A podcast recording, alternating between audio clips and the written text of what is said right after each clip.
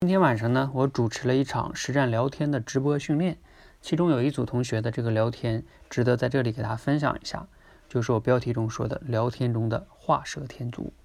事情呢是这样的，啊，这两个同学呢，有一个同学啊做的是室内设计的工作，那其中呢一个同学就问到他了，说，哎，你这个室内设计工作啊，在工作这过程中呢，你都有什么样的一些客户案例啊，有什么难忘的经验吗？可以分享一下。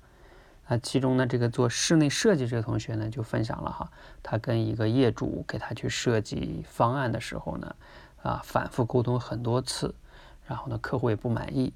那后来呢，他终于解决了之后啊，他自己得到的这个心得体会呢，就是说啊啊，这个沟通确实非常重要。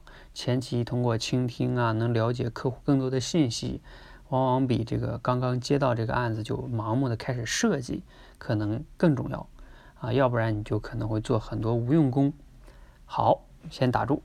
就是当这个做室内设计的同学说完这些话的时候，假如哈你是和这个室内设计同学聊天的人，你听了他说完这么一个案例，你觉得你接下来该接什么话合适呢？其实聊天很重要的就是接话，怎么去给予对方回应，也就是接话。那我们这里边这个同学呢，怎么接的呢？他说：“哎呀。”这感觉用户思维确实很重要，然后呢，他就没有再接其他的话。这个时候呢，他去问了一个问题，他说：“哎呀，那前面呢你说了熬夜哈，哎，你对熬夜这件事是怎么看的？因为前面他说了嘛，他这设计工作中就是经常要熬夜，所以他又把前边客户说这个对方说的一个事情熬夜这事儿这个问题又拿出来问。好，所以你可以思考一下，他突然间问这个问题是不是有哪里不合适？”在这里呢，我就想说哈，就是我标题中说的，其实这么问问题呢，就有一点画蛇添足的感觉。什么意思呢？本来哈，对方已经说了挺多的信息和内容了。当他说完这些的时候呢，呃，我们不要自己讲完了，非得要问一个问题，或者说我再找一个话题。我要不再找个话题，就感觉这个聊天很尴尬了。其实你如果你非得要再找一个话题呢，就会，如果你问那个问题又不合适的话。就会有画蛇添足的感觉。那有同学说，那我要怎么接呢？其实呢，这个问题啊，如果比较好的接的方式是什么呢？你就要去回应对方那个意思，或者说能举出一些例子，做个类比什么的啊。比如说，你可以说，哎呀，你说这个我太有感触了，确实是这样的。就像我们射箭的时候啊，如果你连这个靶心都没有看，就盲目的在那射箭。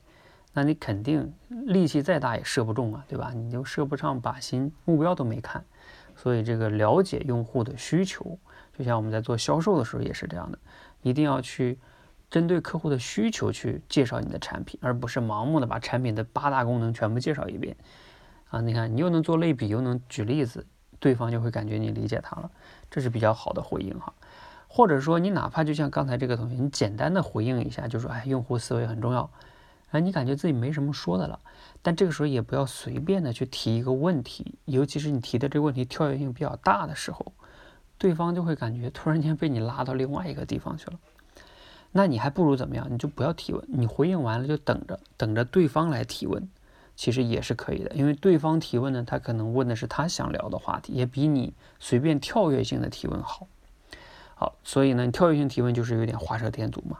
希望今天这个分享能让你有启发跟收获，尤其是在我们聊天中，呃，我想总结的结论就是说，你如果给完回应之后啊，你如果能回应的特别好，那当然好；如果不能回应特别好，简单回应之后停，等着对方来问你，啊，等着对方来去啊接这个话也可以，不要非得去啊为了提一个问题，为了找个话题去找个话题。